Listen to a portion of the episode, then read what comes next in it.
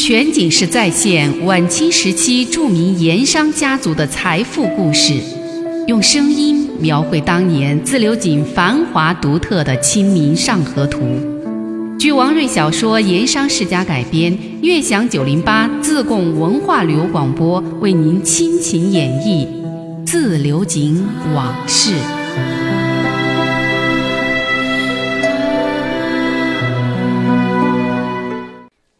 高衙内和武师还是昏迷不醒，气若游丝，似乎随时都有断气的危险，让李秀才一帮叙州府人心焦，也让店老板心焦。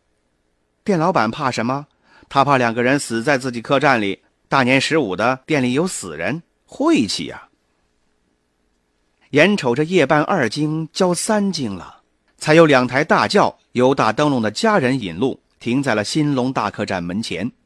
李秀才惊喜万分，连忙出门迎接，但一看随穆师爷下轿的那位郭太医，心里咯噔一下，心想：这等人物就是所说的救命神医。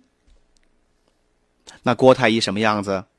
高高瘦瘦的一个黄脸汉子，粗手大脚，长相平常，一身粗布短袄。不是那种通常太医或者读书人穿的长衫，外加皮袄或者丝绒夹袍，一副知书达理的模样。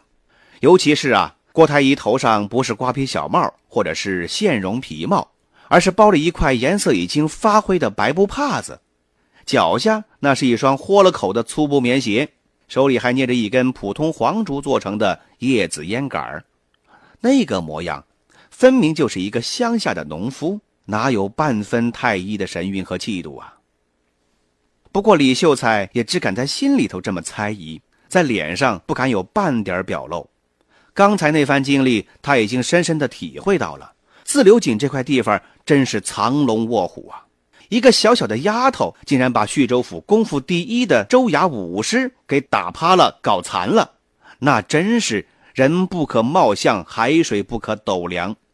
就说不准，这位农夫一样的所谓太医，还真有起死回生的神奇医术呢。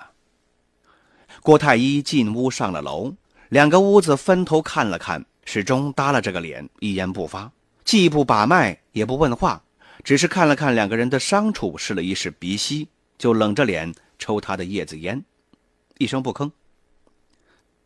李秀才等了半晌，慌了，太医。你看看有救没救啊？郭太医不说话，李秀才更急了，朝着郭太医连忙鞠躬：“只要能将少爷救活，礼金不在话下。”郭太医还是一言不发。李秀才这边都快急哭了，两腿弯的都要下跪了：“太医，求你了，不把少爷救活，我这条老命怕也是保不住了。”说完这话，李秀才。老泪纵横啊！穆师爷连忙劝住李秀才，又把郭太医拉到旁边一间屋子里问：“你看如何？”郭太医这才轻轻的吐出一句：“死马当成活马医。”穆师爷一听这话，心中一块石头起码放下了半块。救人如救火，怕得赶紧开方找药啊！郭太医点了点头。于是放下了叶子烟杆，拿起了笔墨纸砚开方子。李秀才这才转悲为喜，往郭太医磕头。郭太医也不理他，闭上眼睛想了一会儿，挥笔写下了一个药方。郭太医开出的方子确实古怪，有些什么药呢？这第一是四到五岁小儿的童子尿一碗，而且注明必须是半夜子时以后的。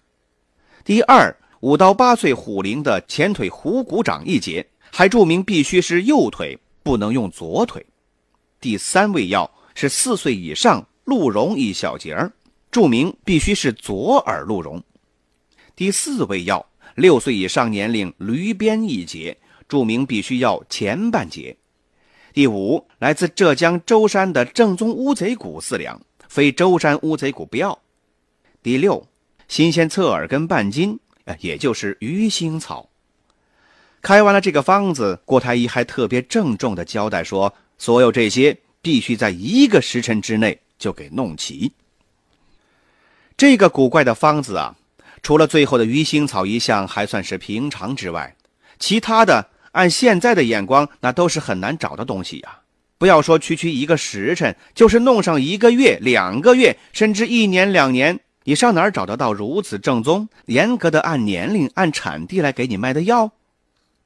不过当时穆师爷看了这个方子，一点都没有露出为难的脸色。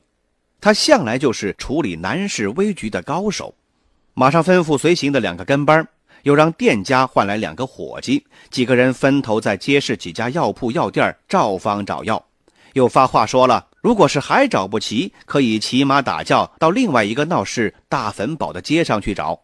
总之，一个时辰之内必须要暗方一一找齐，找齐了有赏。嘿，穆师爷这找齐了有赏的话，可真是有效。不出一个时辰，两拨人马先后返回客栈，药方上六样药物药引一样都不少，而且还有两样买重了。一切的规矩标准也都是完全照方而行，分毫不差。那个时候的药店药铺也真是货真价实，童叟无欺呀，就没有那种拿什么马骨、驴骨处理过来当虎骨卖的花样。而且三年虎龄绝不可能会冒充五年虎龄，这些不管是在货单上还是在账册上都写得清清楚楚，有据可查。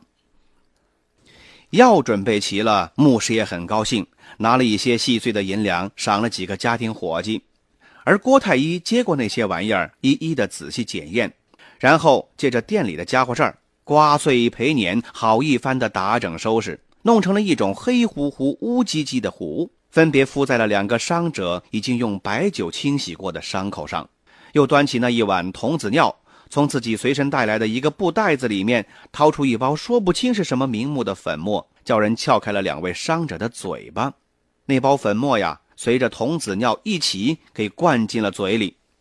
再从他的布口袋里取出了几张自制的药膏，分别贴在了两个伤者的肚皮、丹田之上，以及两脚的脚心之处。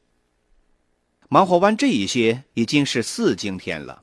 郭太医只说了一句“听天由命”，就跟穆师爷一边喝茶一边抽着叶子烟。